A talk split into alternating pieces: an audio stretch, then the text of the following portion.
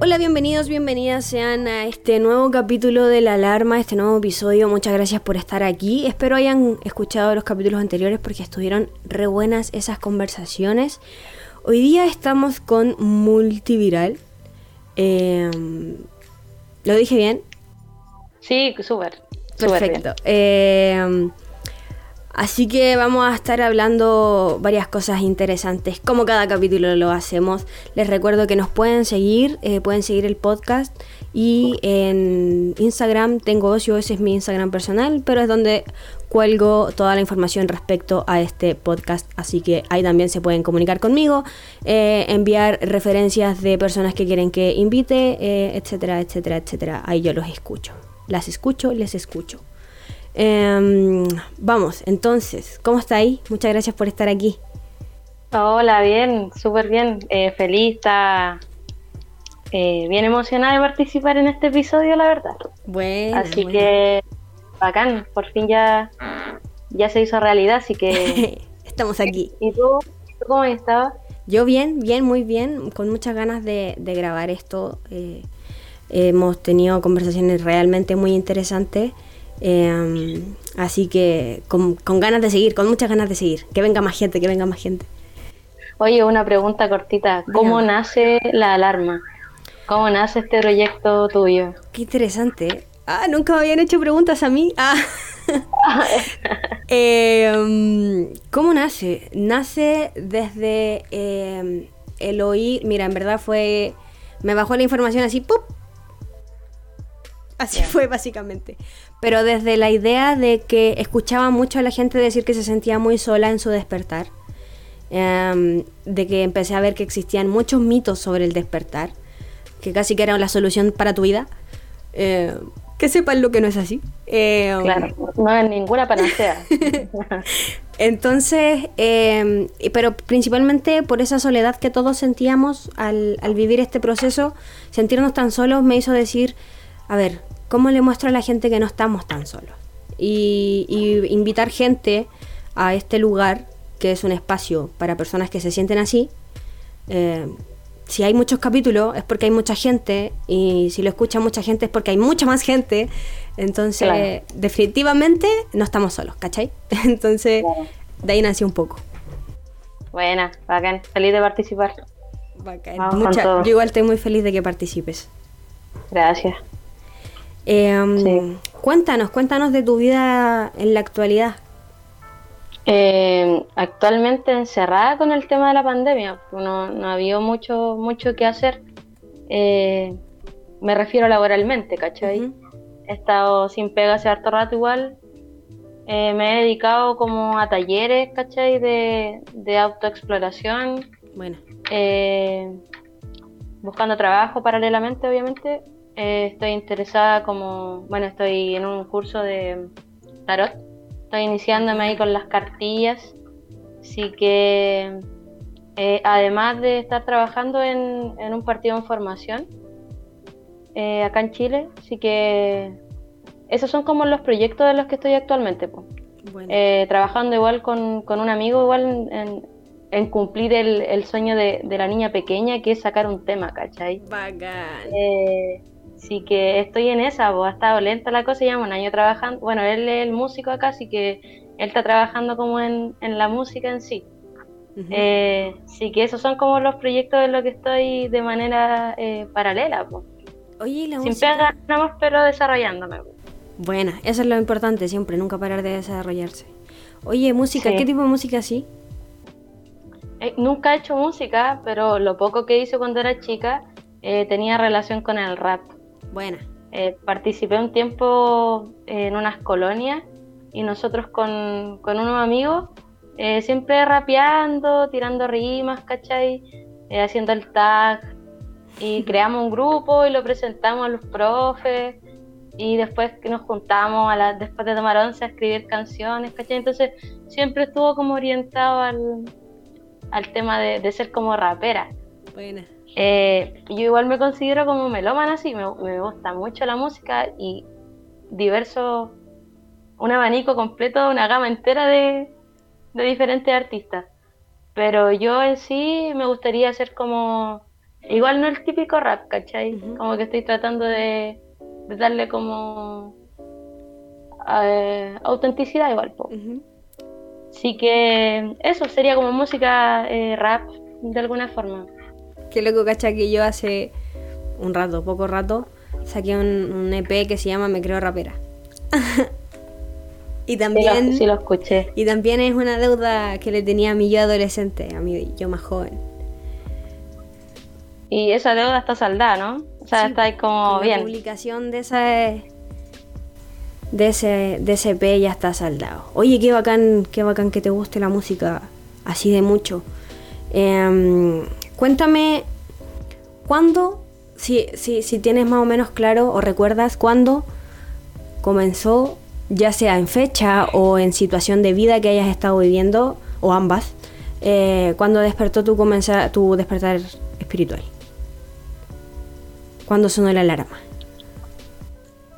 ¿Cuándo sonó la alarma? Eh, la alarma sonó mucho antes que yo probara cualquier enteógeno igual. O cualquier así como eh, medio de viaje, porque recuerdo eh, desde siempre haber sido como bastante imaginativa, ¿cachai? Entonces como que desde muy pequeña así como que una, una puerta a la imaginación que para mí era muy fácil acceder. Y siempre tuve, eh, ya si me voy cuando era chica, yo como que hablaba mucho con Dios, ¿cachai? Como que yo era como esa bola de, de, rezar todos los días, de pedir por los seres queridos, pero no por una sensación de culpa, sino que como porque eh, sentía que tenía como esa conexión directa con, con el Creador, ¿cachai? Y esos fueron como, por así decirlo, despertares espirituales bien pequeñas. Luego tuve un primo, esto no tiene mucho que ver con los psicodélicos, pero sí como que igual influyen en, en después. Eh, tuve un primo que, que él era adventista, ¿cachai? Y el loco así era muy metido en la bola, y me empezó a meter como en la bola también eh, más o menos espiritual. Y, pero eso se cortó. Y ya eh, más adelante hubo una desconexión eh, completa. Porque hubo, un, vuelco en, mi vida en, el que los problemas que estaban surgiendo a medida que yo iba creciendo eh, resultaban, tenían toda mi atención. Yo ya no, tuve tiempo para nada más. Y una, una, muchacha bastante sana. Debo decirte que, que yo mi primer copete eh, lo probé después de los 17 años, casi a los 18. Y lo mismo que la marihuana, así yo... Mi, mi amiga, nos fuimos eh, como en cuarto medio y todas fumaban marihuana y yo igual. Eh, hasta que en un momento una amiga me dice, buena, ¿tú sabes fumar marihuana? Y yo así como, hermana, sí, ¿por qué me dijo, no, hermana, tú no sabías fumar? y bueno, fue súper vergonzoso. Weón, sí, y sí, porque siempre me decían, hermana, ¿estáis volada? Y yo decía, sí, hermana, pero normal, así como que la weá no me pegaba. Así. Y después de que me dijo eso, me pilló en, la mentira, ¿cachai? Eh, yo dije, ya, puta, voy a fumar como corresponde. Así que empecé a bajar el humito, ya empecé a toser. Y ahí empecé a fumar marihuana, realmente. Eh, a los 18 años más o menos. Y al cumplir los 18 años, eh, probé mi primer trip, mi primera tripa. Eh, fue un bad trip, fue mm. así pésimo, una pésima, bueno, fue buena, siempre la recuerdo con cariño, pero en, la instancia en sí fue, fue aterradora, porque nos juntamos con, fue un regalo de una amiga eh, compré un cartoncito, mitad cada una. Era. Se notaba que era en bomb porque era, era así como amargo. No era LSD, ¿cachai? Y. Y nos fuimos a la disco, pues, bueno. Me dijo, hermana, tirémonos en la noche y vámonos a la disco. Así, una disco que, que tocaban puro reggaetón, hermana. Así era. Y era, pero era puro ambiente LGTB, ¿cachai? Y me lo tiré, pues, me lo tiré con ella antes de entrar a la disco. Y fue brígido. Me acuerdo que a los 10 minutos ya las luces se veían un poco grandes. Y empezamos a hacer la fila para entrar y y se hizo eterno, se hizo eterno. Y ahí el tiempo se empezó a, alargar de una manera considerable. Eh, pasamos los tickets, ¿cachai? Y empiezo a bajar porque era como para un subterráneo. Y yo me sentía en un barco todo el rato. A mí se me movía la escalera así, pero heavy. y, tengo esa sensación de, de que todo el mundo se me movía porque me acuerdo que era no sé, fue bien loco. Sentí mi corazón tan fuerte que me asusté. Tenía como, no sé, yo creo que podría haber sido taquicardia. Eh, más encima que habíamos tomado algunos copetes, entonces esto fue todo sin... La mayoría de mis experiencias no son dignas de imitar. Es como todo lo que no tienen que hacer. Así que eso lo dejo súper claro.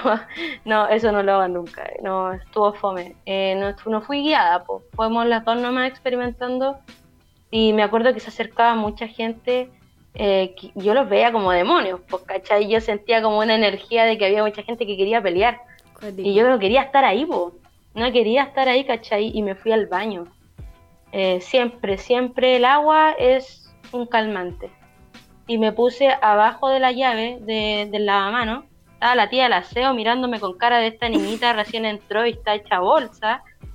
Y yo le decía a mi amiga que tenía mi cabeza hirviendo acá atrás, me decía, tengo demasiado caliente, eh, me duele la cabeza, no quiero estar afuera, me falta el aire. Y me agaché abajo, me corría el agua, ¿cachai? Y yo, mi sensación era como nieve. Yo me sentía, bueno, esto es como la nieve que necesito. Wow. Y en eso habré estado más de una hora mojándome porque yo tenía demasiada calor hasta que eh, después de varios así momentos fome, porque éramos las dos nomás que andábamos así, y mi otra amiga andaban todas en la bola del copete. Entonces uno igual se siente como aparte, pues. tú estáis como en otra, en otro nivel de percepción, y, se notó. Así que decidimos salir, pues. salimos de la disco, nos fuimos para arriba, estábamos en Baquedano, por el metro Baquedano. Y, y fue bacán.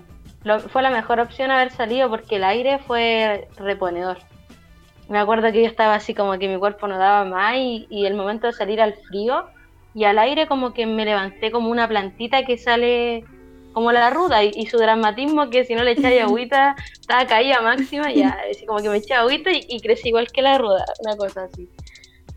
Y el momento mágico fue haber, eh, fue bien visual ese viaje, como pocos, el primero haber estado mirando unos departamentos y ya los departamentos full que se derretían. Y le dije, hermana, ¿estáis viendo cómo se derriten? Me dijo, sí, bueno, no lo puedo creer. y fue, fue bacán. Haber tenido como con la conexión con los animales que estaban ahí, los perritos. Pero esa fue mi primera experiencia. Y fue igual, fue, fue aterradora de no haber sido. Ella me contuvo bastante. Mi mejor amiga en ese tiempo. Buena, qué bueno que tuviste buena paña. Sí. Sí, sí, sí. Fue una buena una buena compañera de viaje. Qué bueno. Oye, y ahora, eh, ¿cómo ha sido tu experiencia de despertar? ¿Qué, ¿Qué cosas has notado? ¿Qué cambios de tu vida has notado? ¿Qué, qué cambio en el pensamiento, en, en tu relación con, con la vida hay cambiado? Claro, eh, las prioridades de uno se van modificando a medida que uno va, va adquiriendo más discernimiento, así como que lo veo yo. Eh, siento el despertar como, como un darse cuenta de tanto lo bueno como lo malo, pues, ¿cachai? Y lamentablemente en este mundo igual abundan las cosas pencas. Entonces como eh, sacarte el velo de los ojos, ¿cachai? Para mí ha sido como un viaje en el que despertar significa eh, observarme constantemente. Esa cuestión ha sido como bien loca, porque de repente me pasa que, estoy como experimentando sentimientos negativos. De repente así como de abandono, ¿cachai? Como de, celos que son totalmente infundados, ¿cachai? Eh, que no tienen ni un poco de racionalidad y lo estoy sintiendo en mi interior y es como una voz interna eh, diciéndome que o sea no diciendo sino que es como o preguntándose realmente esto lo estoy sintiendo en serio, yo, un, diálogo interno, pero que a la vez hay algo más profundo que escucha, ¿cachai? Que sería como, como mi, ser superior, así lo veo. Y en, el darme cuenta es, es, fuerte, porque uno no siempre pone los límites. De repente cuando te dais cuenta es demasiado tarde. Entonces para mí el despertar ha sido como, como eso, como eh, la batalla que dais contigo, día a día, a través de las relaciones, ¿cachai? De, del apego, eh, el darte cuenta de que, no sé, pues ya como que el miedo a la muerte no me, no me toca. ¿Cachai? No hay un miedo a la muerte, tengo un miedo a, a, no vivir la vida como corresponde y morirme con arrepentimiento. ¿cachai? Entonces para mí eso es como un despertar. ¿Y antes cuál era tu miedo a la muerte? ¿Por qué había un miedo a la muerte? Siempre, siempre, siempre era como eh, muy miedosa. Eh, la oscuridad me da miedo porque no sé, me puedo morir, ¿cachai? Y ¿y qué pasa si te morís? No, dejo de existir, ¿cachai? Eh, lo poco que, soy o lo poco que, que puedo incluir en mi ser en base a etiquetas se desvanece y eso me da miedo. Me da miedo porque imagínate tú que una chica que, que se cría con sus abuelos, que, no tiene a sus papás cerca. Eh, lo único que tiene son esta, estos momentos de cariño con, quienes se hicieron cargo, eh, anécdotas con amigos, ¿cachai? Lo único que tiene son esos momentos que han pasado y el pensar que ya no van a volver eh, me da nostalgia, me daba pena, me daba miedo. Por lo mismo, porque sentía que lo único de eso, como que mi persona solamente abarcaba las situaciones que, que yo había tenido participación o las, o las situaciones que marcaron en mí. Y me di cuenta de que de que hay más que eso, ¿cachai? Hay, hay una unidad que, que trasciende eh, todos los individuos, como el tejido general. Entonces eso me ya como me encanta la vida, amo la vida, no, no soy devota de la muerte, pero el, hecho de busco hacerme sabia por lo mismo, para tener una trascendencia más, más consciente. Qué interesante eso que dijiste. ¿Qué es ser sabia para ti? Uh, eh, no tengo una respuesta como eh, tan concreta porque hace poco que lo, he estado como experimentando o se me ha presentado esa pregunta. Y, para mí ser sabia es como entender eh, o comprender el, constante cambio en el que uno está sumergido. ¿Cachai? Y eh, como tiene relación con lo que estábamos conversando con el tema de la muerte, eh, entender y, abrazar también un poco la muerte, pues, ¿cachai? Eso es como, por lo menos ese es como mi propósito personal. Mm. Y ojalá toda la gente no tuviera tanto miedo también para que, para que el proceso no fuese tampoco tan, tan brígido, tan doloroso, eh, tan, tan lleno de, pena, de dolor, no sé. Que al final la muerte es parte de la eh, vida. Sí, sí, o sea, totalmente. es como. Eh, ah, también parte del despertar es como ya no ver las cosas lineales, ¿cachai? Entender que el mundo la dualidad lo, lo, emana en todo, ¿cachai? Eh, entender que hay verdades que son duales, que están siempre, eh, pero también entender que, que, estas dos dualidades son parte de uno, ¿cachai? Entonces hay una verdad que trasciende la dualidad y, y en esa sintonía es la que me quiero ubicar. O sea, como discernir en que podríamos estar constante o podríamos estar toda la vida en una dicotomía del sí y el no. Pero hay que buscar una unidad, algo que concilie los opuestos, ¿cachai? Que sería la unidad, la biunidad. Y ese es como el camino por el cual yo camino en este momento. Me llamó mucho la atención delante cuando dijiste, y, probablemente sea el, nombre del capítulo, eh, eso como ya no le tengo miedo a la muerte, tengo miedo a no vivir la vida. claro. ¿Qué es para ti vivir la vida? Oh, espérame, espérame, dame un segundo que mi gata está rasguñando mi Ok. caja. Me está haciendo show. Sí. Hay que abrirla, sí, hay que abrirla.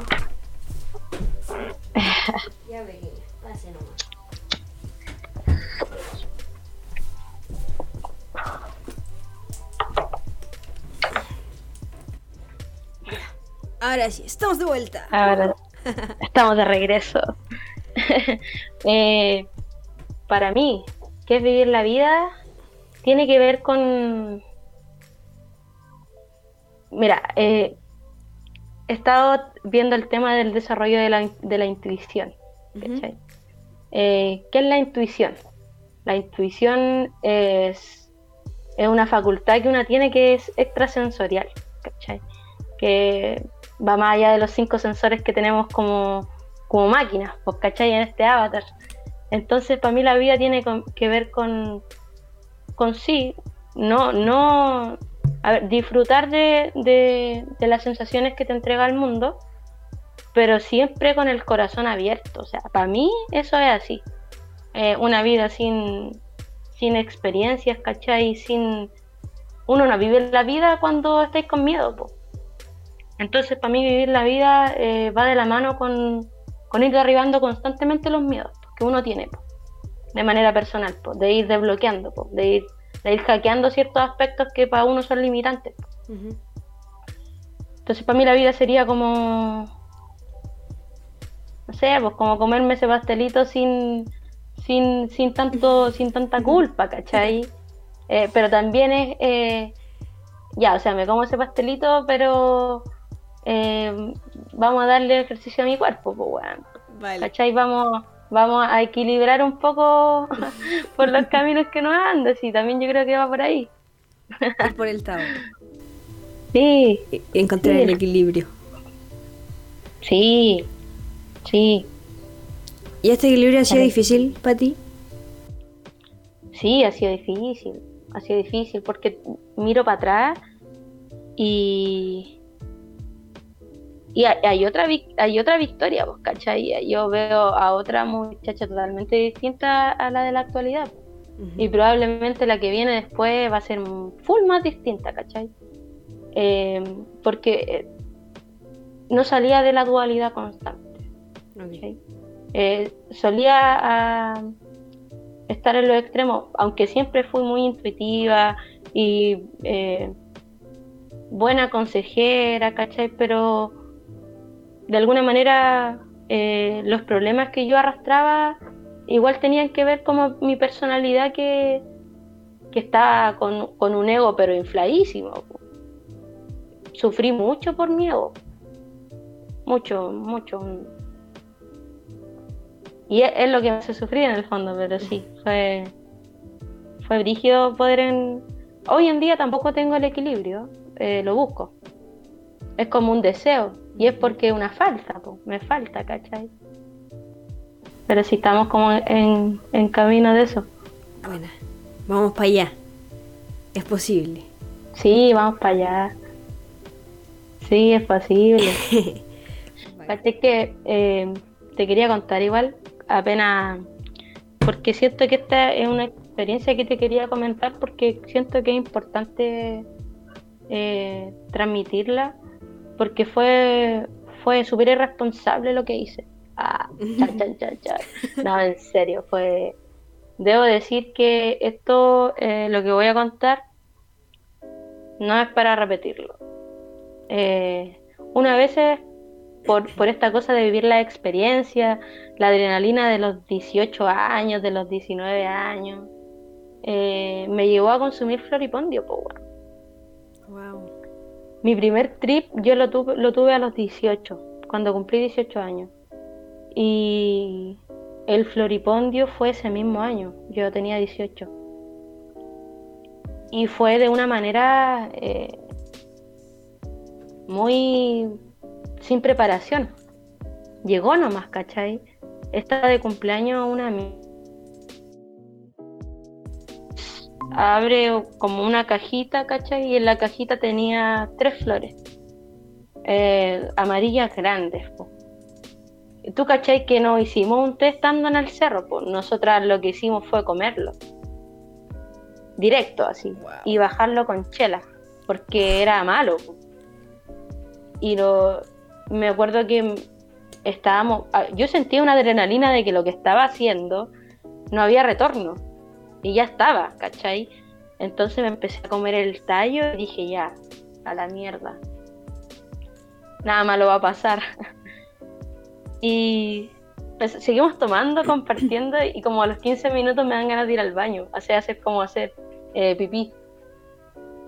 Y me paro, loco, y ya mi visual era como la de una mosca, así, se veía terrible, raro todo. Y no podía hacer, estaba intentando hacer y no podía, mi amiga estaba en la misma. ¿Sabéis que eh, tengo flashback de haber estado después como en otro lado? Y yo me acuerdo que lo único que, estuve así como en un, en un estado de posición, estado, una como flor de loto, ¿cachai? Eh, mucho rato solamente sintiendo el efecto en el cuerpo, porque era como, estaban todos los sentidos full amplificados, mi vista igual estaba un poco borrosa y las casas se veían muy chicas y yo sentía que estaba como en una aldea de duendes. Y mi amiga me decía, mira, acá es como viven puros duendes. Y yo le decía, amiga, sí, viven, viven puros duendes, la wea. La cosa es que mucha sed, mucha sed, tenía la garganta apretadísima, estaba muy lejos de casa eh, y el grupo se separó. Algunos se fueron para un lado y otros se fueron para otro. Nosotros nos fuimos a la casa. Y me vine con mi pareja actual. Nos fuimos a su casa. Y yo estaba perdidísima porque hace rato que nos habíamos separado y yo seguía preguntando por mis amigas, ¿cachai? Había una desconexión con, con la realidad, pero total. Yo eh, el floripondio lo considero una planta de poder, pero eh, donde todo lo que sale a flote es tu subconsciente. Yo no me acuerdo de todo lo que hablé, de todo lo que dije, de todo lo que expuse, de, todas las cagas que me mandé al momento de, de, no sé, fue muy heavy porque eh, yo conversaba con gente que no estaba en la habitación, entonces sí estaba alucinando de manera real. No había una distorsión de la realidad, sino que también eh, veí, había un mundo en miniatura y un mundo grande. Eh, hablé muchas cosas que no, no, debía, ¿cachai? Porque todo el rato mi inconsciente tomó el control de mí. Y no dejaba dormir a, a, mi, a mi pareja actual, ¿cachai? Yo todo el rato así como, no duerma, ¿cachai? Nos dieron a las 7 de la mañana, yo esta weá me la consumí a las 6 de la tarde del día sábado y era el domingo a las 7 de la mañana y yo todavía estaba dele que dele, que dele sentar en la cama, conversando de mil personas, de mujeres, eh, mal. Mucha sed. Eh, sí veía borroso, pero lo, tomé como, como que me robó mi conciencia o me la pagó. Y no me gustó para nada. Y después me di cuenta que podría haber tenido fácilmente una sobredosis porque encima estábamos tomando chela. Yo creo que fácilmente me habría tomado un litro de chela ese día. Eh, sin embargo, no pasó nada. Que siempre estoy agradecida por porque de alguna manera eh,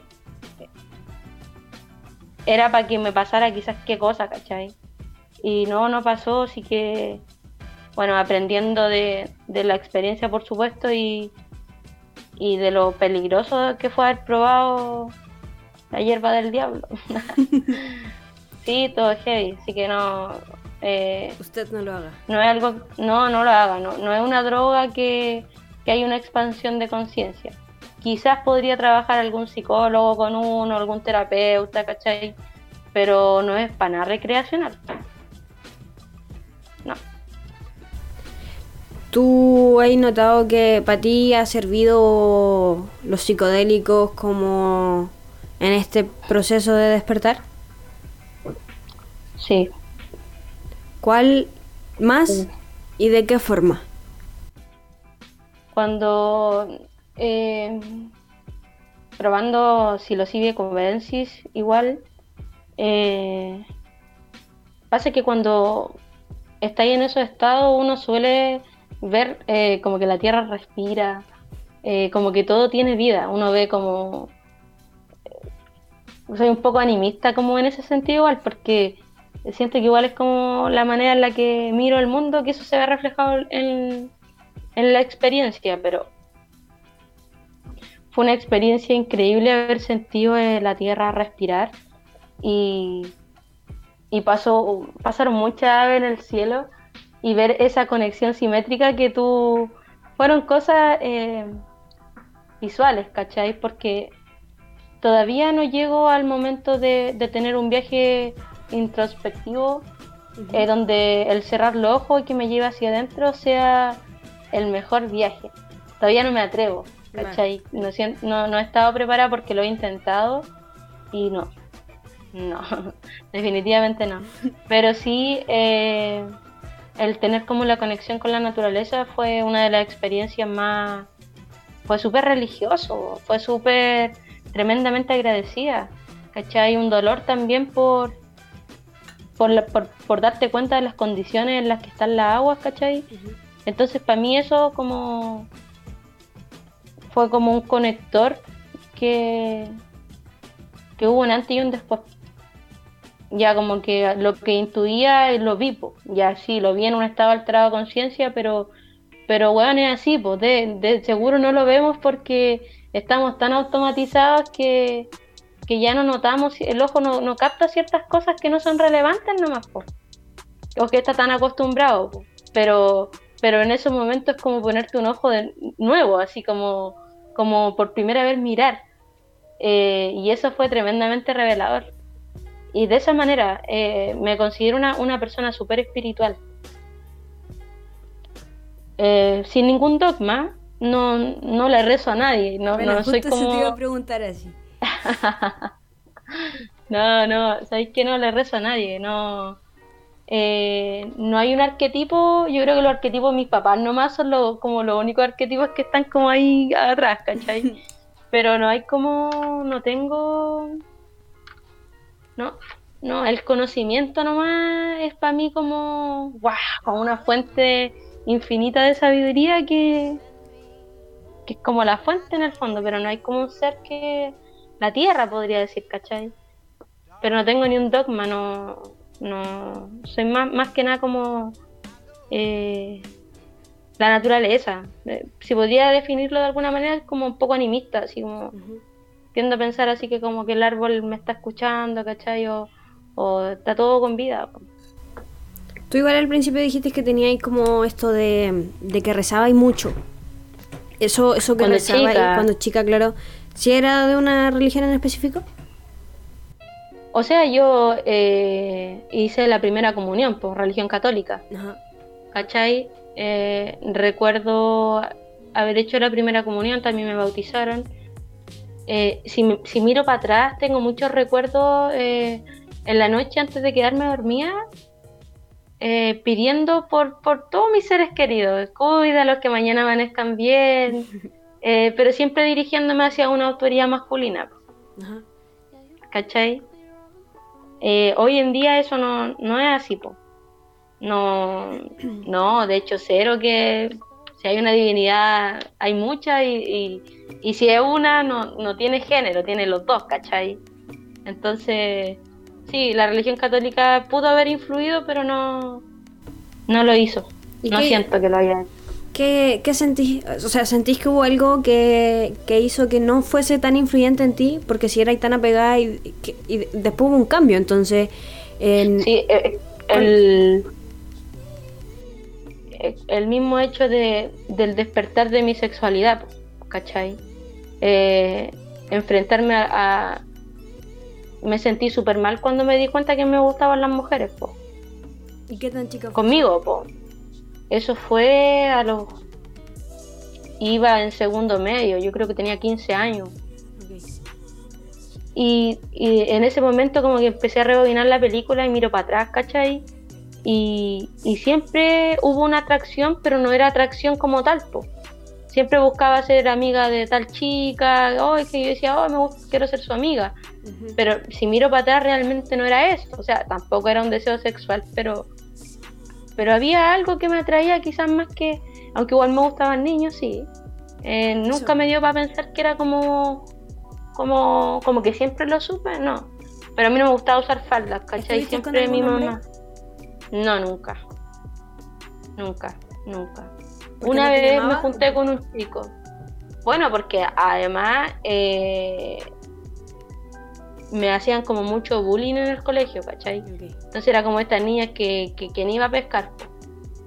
Eh, fue una etapa de como de quinto a octavo, puro bullying, eh, mal, encontrándome, ¿cachai? Mi cuerpo estaba creciendo, eh, me junté con un gallo también, un niño como de dos años mayor que yo, nos habremos dado un beso y fue como, no me gustó, ¿cachai? Eh, no tuve ni un encuentro con un niño que me haya gustado, no fue, eso no pasó. Luego entré a la media y entré a un colegio de mujeres, ¿cachai? Y ahí fue como, me di cuenta, y me sentí súper mal, weón. Me sentí súper mal porque no, no pensé eh, yo creo que eran como todas estas ideas que estaban inculcadas en mi cabeza que me decían eh, que toda la infinidad de problemas que se iban a venir. Y me sentía mal eh, y me costó asumirlo, pero no me costó tanto porque no fue como, ya, me doy cuenta nomás que me gustan las chicas en general. No, o sea, a mí me gustaba una chica, ¿cachai? Y me enamoré mucho. Entonces eso fue como súper, fue como eh, una fortaleza para poder asumir el cambio. No estaba sola, pues, ¿cachai? Eh, y eso de alguna manera me tuve que ir de, la casa de mi abuela, quedó la cagada. Eh, mis papás, me, mi mamá como que me acogió, me dijo, bueno, siempre me di cuenta porque es demasiado masculina. A ella esa weá era un indicador, sí o sí, de que yo era, ¿cachai? Bajo su ignorancia. Eh, entonces todo ese proceso como que yo me alejé de, esto como espiritual. Y ahí hubo una desconexión, pues, sí. ¿Y el retorno cuándo fue? ¿El retorno con lo espiritual? El retorno con lo espiritual estuvo en, un viaje en hongo que, tuve. Eh, fue en, un evento que hacían la Placita Rock eh, bandas emergentes tocaban música y, nos tiramos una tripa. Y recuerdo haber sido una de las experiencias más lindas porque vibraba con la música. Y esa wea se sentía, pero era, era un éxtasis. Eh,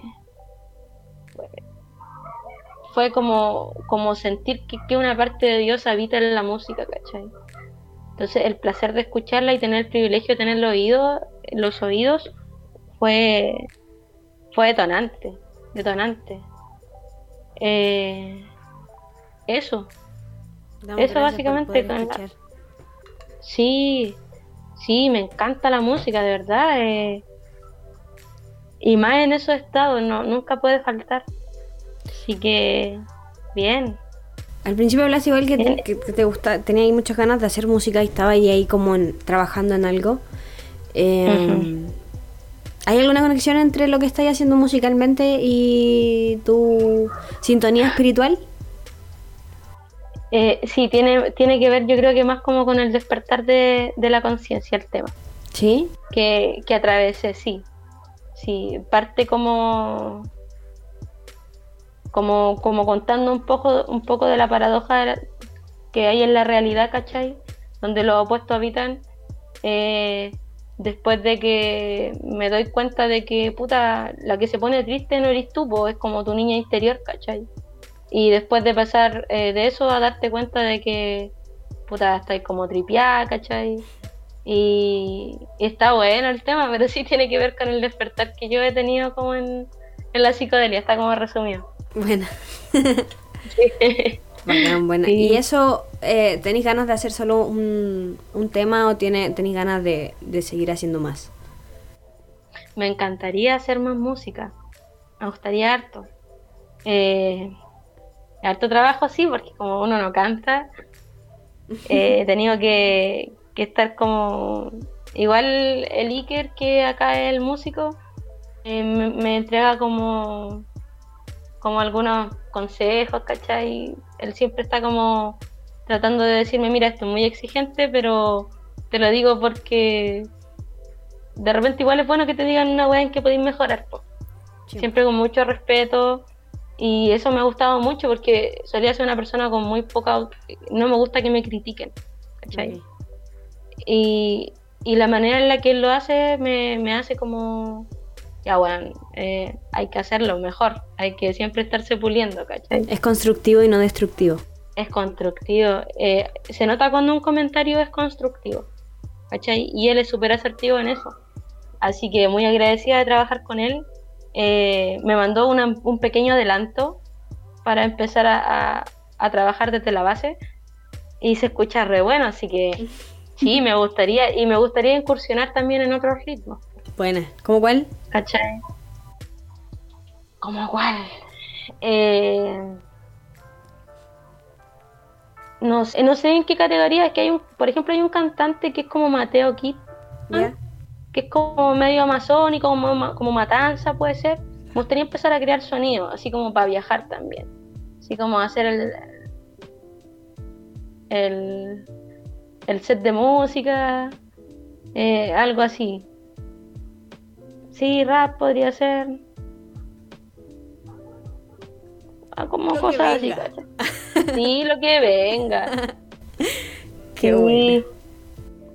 Qué bueno. Oye, ya estamos casi en el tiempo, nos quedan un par de minutos todavía. Eh, Oye, se pasó volando la hora. Volando, ¿cierto? Yo te lo dije al principio, antes de que empezáramos, se va a pasar volando el tiempo. Em, pero eso es bueno porque es porque la, conversación ha estado súper, súper buena. Em, no sé si hay algo que te, te gustaría hablar como para ir cerrando. ¿Alguna eh, experiencia, alguna vivencia, algún consejo de vida, alguna situación, algún algo? Chuta. Eh, más que nada, siempre busquen eh, el camino del medio. Creo que, es importante caminar por ese sendero. ojo con lo que consumen. Yo tengo la suerte de tener un dealer que, que es certero, que, es real, que no es, no es feca. Así que eh, siempre consumir todo, todo tipo de cosas con, mucha responsabilidad, creo que ese es el mayor mensaje que me gustaría entregar si hay alguien escuchando esto. Eh, que siempre intencione las cosas. En este momento estoy como metida en la cuestión de la magia del caos. Así que ese podría ser como el camino espiritual, lo dejamos para otro capítulo. Pero eh, ha estado así. Yo creo que, la magia en uno hay que puro desarrollarla. Es como un consejo, conócete a ti mismo eh, y va a conocer el universo, así. Y en Sócrates. y, y nada, pues, eh, a lo mejor van a salir algunos cafés socráticos en algún futuro, así que a todos los que están escuchando que han invitado a desarrollar la idea también en sus territorios. Así que eso. Eh, agradecida de tu tiempo. Sí, fue una, una, excelente experiencia. Fue un ensayo eh, perfecto. Sí. Gente muy agradable, muy respetuosa, eh, con el concepto súper claro. Y donde tuve la oportunidad también de conocerte, así que feliz. Eso, muy agradecida para que la gente sepa, para que la gente que escucha sepa, nosotros nos, conocimos en un, en un, grupo de WhatsApp, básicamente, y a ti ah, te salió la idea de realizar un café socrático.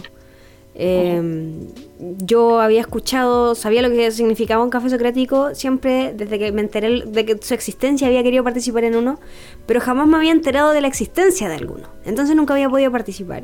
Y cuando tú lo dijiste, yo dije, por favor. Y, y fuimos, eh, eh, fuimos las dos primeras que llegamos, de hecho.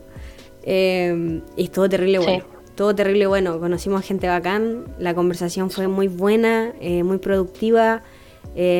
Así que voy a recalcar, quiero decir esto para recalcar también la invitación a, que se expandan los cafés socráticos, em, porque es el primero el que fui y, dije, ¿por qué nunca había ido antes a uno? Bueno, porque nunca se me había visto la oportunidad, pero, pero creo que es porque se hacen poco también. Sí, sí, tomar la iniciativa de repente uno piensa que, que tiene que estar a cargo de algún experto en filosofía, pero como amantes del conocimiento, creo que, que todos lo podemos desarrollar, incluso, incluso eh, mediante un, un, un debate productivo. Así que bacán, bacán que se repita, que se repliquen las buenas ideas en todos lados nomás. Po. Y ahí Eso están, es. para tomarlas.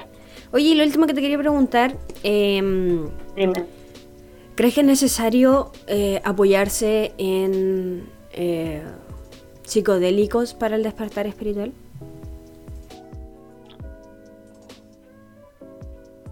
No, no creo que sea necesario. Eh, no lo generalizaría. Creo que hay casos y casos. Eh, me ha tocado estar con gente que está muy despierta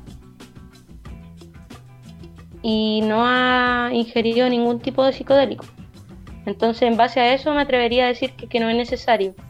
Pero sí es una, es una herramienta o una puerta súper poderosa eh, si está bien intencionada y, y bueno, hasta los malos viajes resultan ser buenos y de ahí uno puede rescatar lo, lo positivo. Así que me, me parecen una herramienta. Yo creo que todas las personas deberían probarlo por lo menos una vez en la vida. Si está a su cabecita como corresponde. Cosa de que la cosa no lo empeore, ¿cachai? Mientras sea responsable. Pero claro, el consumo responsable ojalá estuviera al alcance de todos, porque, porque como decía eh, este gallo que no, no sé pronunciar, ah, pero el de las puertas de la percepción, Aldous Huxley, o no sé cómo se llama, eh, aquel tipo, claro, eh, los psicodélicos para mí son eso, te abren como, te sacan el velo, la puerta de la percepción se cae, así que estaría bueno que, que todos derrumbáramos algunos muri- muritos que están ahí eh, no permitiendo la visión. Es una buena herramienta. Estoy de Sí, acuerdo. una buena herramienta. Ya, Sí. pues, bacán. Muchas gracias. Estuvo de verdad que buenísima la conversación. Eh, Buena. nos veremos en otro café socrático. Eh, Sí, nos sí, veremos en otra instancia. Quizás, quizás esté de vuelta por aquí. Quién sabe. Ojalá. Eh, Ojalá estuvo muy buena la conversación. Bacán. Así que Ya eso, está. gracias a las personas por escuchar. Eh, ¿Alguna cosa final que agregar? Ahora sí, para despedir. Eh, eh, oye, sabéis que igual tengo un podcast que estoy grabando. Eh, voy ya en el cuarto capítulo. eh, un audiolibro de las enseñanzas de Don Juan. El libro de Carlos Castañeda. Así que ahí para todos los que le dé un poquito de pajita eh, leer. me pueden ir escuchando en la radio, o sea, en, en el auto, camino al, al trayecto. Y está buena la lectura, la información está valiosa. Así que eso, eso los dejo a todos invitados.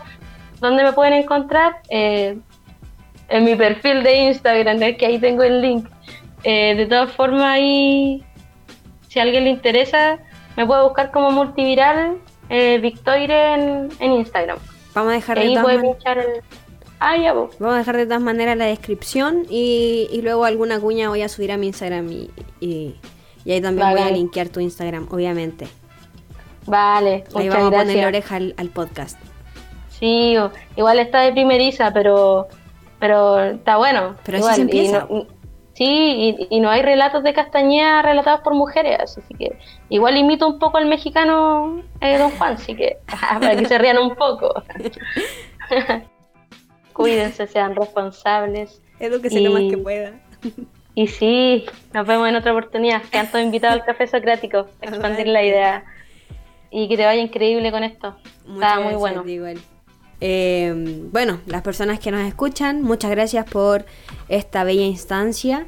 Eh, agradecerles a todos por escuchar. Recordar que nos sigan, eh, ya sea que nos estén escuchando en Spotify, en Apple Podcast, no, no sé cómo se llaman las otras, los otros lugares, pero de donde sea que nos estén escuchando, que nos sigan, eh, compartan esto. No están solos, chicas, chicos, chiques, no estamos solos.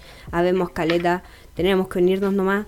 Real somos una red y estamos en distintos lados, así que amor para todos, gracias por escucharme. Ya tienes un pedacito de mi corazón por escuchar, persona que estás escuchando esto. Eh, así que gracias, nos vemos en otro episodio, hasta la próxima. Chau, chau, chau, chau, chau.